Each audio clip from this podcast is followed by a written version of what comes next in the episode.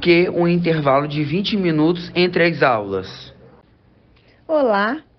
Entendendo que o formato das aulas remotas é complexa para a faixa etária do público do nosso segmento, definir uma pausa maior entre as aulas é fundamental e atende vários aspectos, não é mesmo? Principalmente o descanso da visão na tela luminosa dos recursos tecnológicos utilizados. Nesses intervalos, estimule sua criança a levantar, se movimentar, beber água ou fazer um lanchinho, atividades necessárias e oportunas. Separar os materiais para a próxima aula é uma forma de preparação e concentração para a aula seguinte.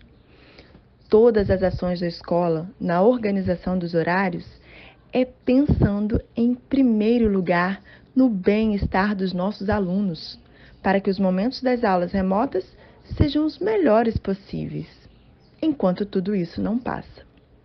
Aqui é Caroline Manhães, auxiliar de coordenação, em nosso segundo áudio da série Pergunte a Coordenação.